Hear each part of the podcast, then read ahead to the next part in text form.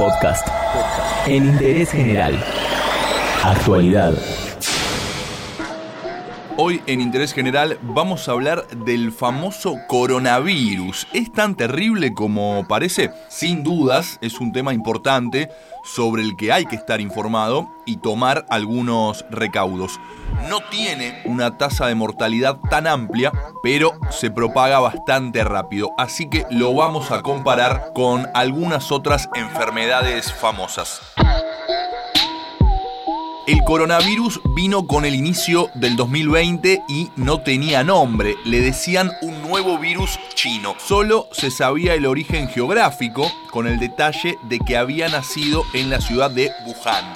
Ahí nació ese virus sin nombre y con el correr de los días aparecieron varios casos, los primeros fatales, y surgió el nombre de coronavirus.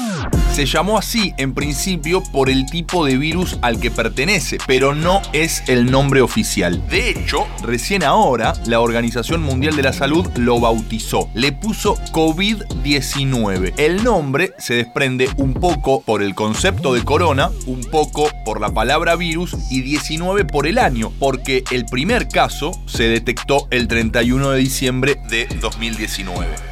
Lo importante de que un virus tenga un nombre oficial es que la gente deje de nombrarlo o emparentarlo con una ubicación geográfica. Parece que no gusta que la gente diga el virus de China por más de que nació ahí. ¿Querés otro ejemplo de por qué es importante que un virus tenga un nombre oficial? En 2009 estuvo la gripe porcina y pese a que se transmitía entre personas en varios países sacrificaron a los cerdos. Bueno, ya hablamos del nombre, ahora hablemos de su alcance. Actualmente hay más de 1.700 víctimas fatales y por lo menos 50.000 afectados alrededor del mundo. Obviamente este número hay que ir chequeándolo todos los días.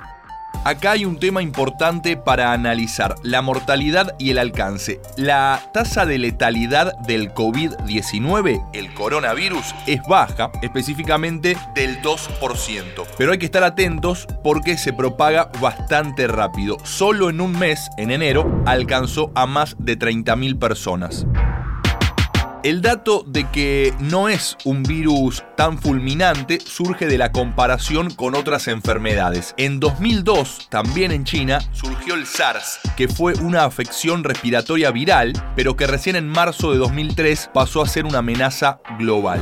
Afectó solo a 8.400 personas, pero mató a 813, un porcentaje, digamos, alto. El brote tal vez más jodido de todos fue el del ébola, ¿se acuerdan? Nació en 1976 en Sudán del Sur, pero alcanzó su pico máximo de propagación entre 2014 y 2016. Afectó a 34.000 personas y mató a 15.000, una tasa del 44%.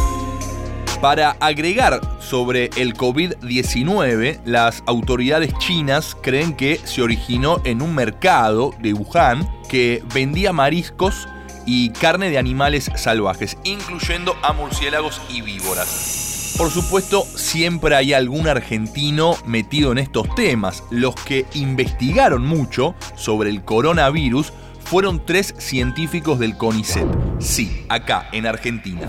Franco Goitía, que en verdad es economista, Carla Jiménez, Federico Pereira Bonet y Lucía Curti. Fundaron el proyecto CASP Biotech. Es un kit portátil que cuesta 2 dólares, bastante barato, y que sirve para detectar de inmediato si un paciente tiene la enfermedad COVID-19.